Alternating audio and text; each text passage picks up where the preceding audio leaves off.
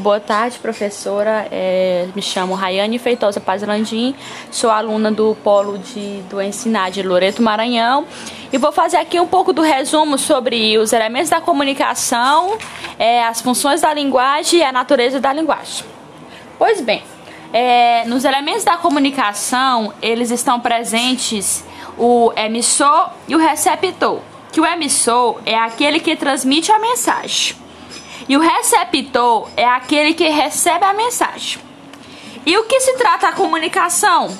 A comunicação ela é o meio de partilhar ideias, é, participar de algo e estabelecer interação entre pessoas. E essa comunicação ela pode ser de maneira verbal e de maneira não verbal. E ela pode se dar por meio da linguagem oral ou escrita, ou por meio de gestos expressões corporais, sinais e entre outros. É, o emissor ele também é chamado de falante ou locutor. É, dentre os, os elementos da comunicação temos o código, que esse código ele é o conjunto de sinais que é escolhido pelo emissor que ele é utilizado na transmissão da mensagem, ou seja, ele é representado por meio de sinais, gestos, sons, textos, desenhos e entre outros. Também podemos citar a mensagem, que a mensagem ela é o principal objeto da comunicação. Também temos o canal, que esse canal ele é o meio em que a mensagem é passada que ele pode ser por meio é, físico ou virtual. É, também temos, é, como já foi falado, o receptor, né, que, é, que ele também pode ser chamado de interlocutor, destinatário ou ouvinte, que o receptor ele é quem recebe a mensagem. Temos também o referente, que esse referente ele também é chamado de, de contexto. E e o referente é tudo aquilo que a gente engloba, que engloba os elementos da comunicação para que as pessoas possam se interagir. É, então, os elementos da comunicação, eles são seis, que é o emissor, o código, a mensagem, o canal, o receptor e o referente. Agora vou falar um pouco sobre as funções da linguagem que temos a função referencial, a função conativa, a função metalinguística, a função emotiva e a função fática, sendo é, a função referencial ela trata do referente, ou seja, o assunto que vai ser tratado. É, dando um exemplo, a gente pode encontrar a função referencial em relatórios, cardápios, bulas de remédios e entre outros. Já na função conativa, ela também é conhecida como apelativa e ela é voltada para o destinatário. É, Onde podemos encontrar um exemplo de função conativa são nos textos publicitários, nas propagandas e nos comerciais de TV, que eles utilizam essas formas para, como é que, diz, como é que podemos dizer, para apelar para que o cliente se interesse pelos seus produtos. É, na função metalinguística, ela é voltada para o próprio código de comunicação. Ou seja, ela utiliza um código e ele vai falar do próprio código. E um exemplo que a gente pode dar é em poemas, é na gramática, em dicionários e entre outros. A função emotiva. A função emotiva ela é voltada para o emissor da mensagem, que busca é, é, é expressar seus sentimentos que a gente pode encontrar, citar, por citar um exemplo é, desse, dessa função emotiva que é, que é voltada para os sentimentos em diários pessoais, em cartas pessoais, em poemas líricos e em textos em primeira pessoa. Ou seja, a função emotiva ela é voltada para o próprio eu. Ou seja, vai se tratar da, das emoções e dos sentimentos que está dentro de si. É, A função fática ela é voltada para a interação no diálogo, que busca manter o contato no discurso indireto. É, podemos dar exemplos é, em conversas, telefonemas, é, em mensagens de textos e etc.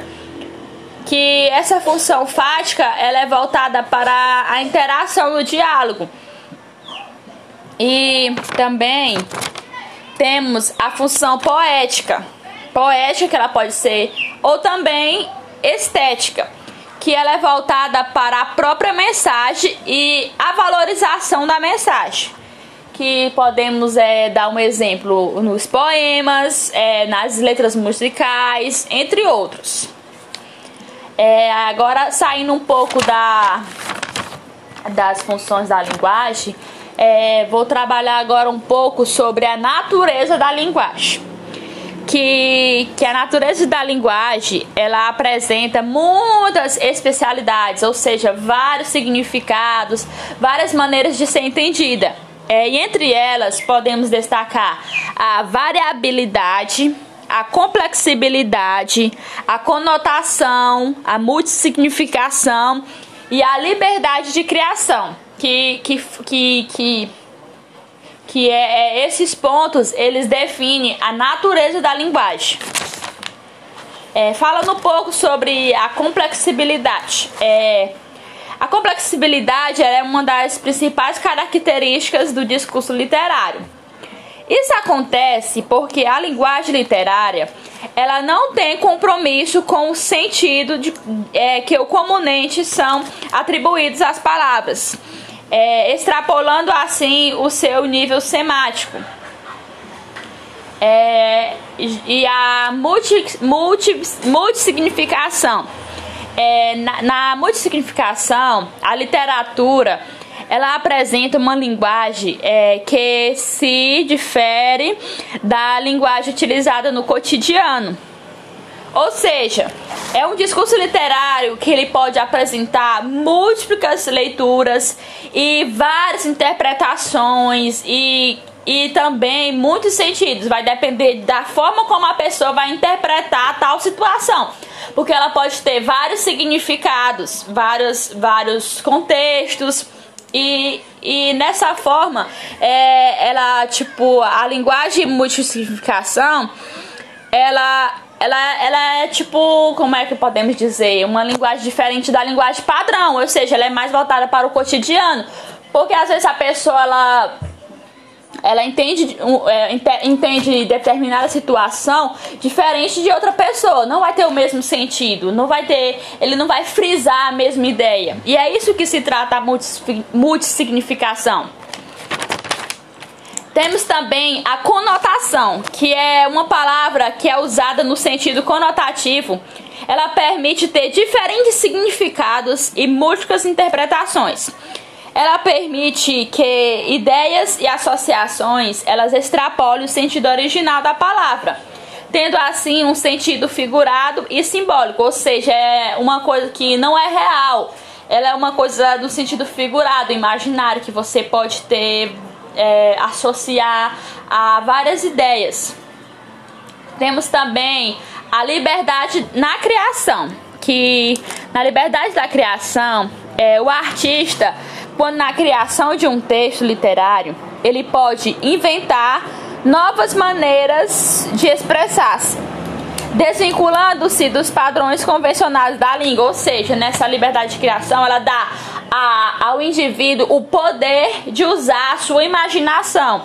Como assim? É, ele vai poder é, trabalhar por meio da, da criação, criando novas ideias, novos é, contextos, novos textos, novas maneiras de, de sonhar através da sua imaginação. Ou seja, ele não está preso aos padrões da língua portuguesa, ou então aos padrões que a língua permite que ele siga. Ele vai usar a sua criatividade por meio do, do da, da, da, da, sua liberdade de criação, ou seja, ele vai criar conforme os seus pensamentos, os seus sentimentos e as suas ideias. E é isso que, que, que, que, que dá para frisar a respeito da, da liberdade da criação.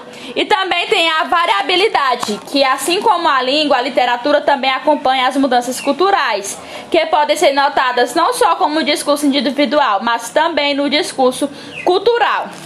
E é isso que deu para resumir aqui no, no conteúdo.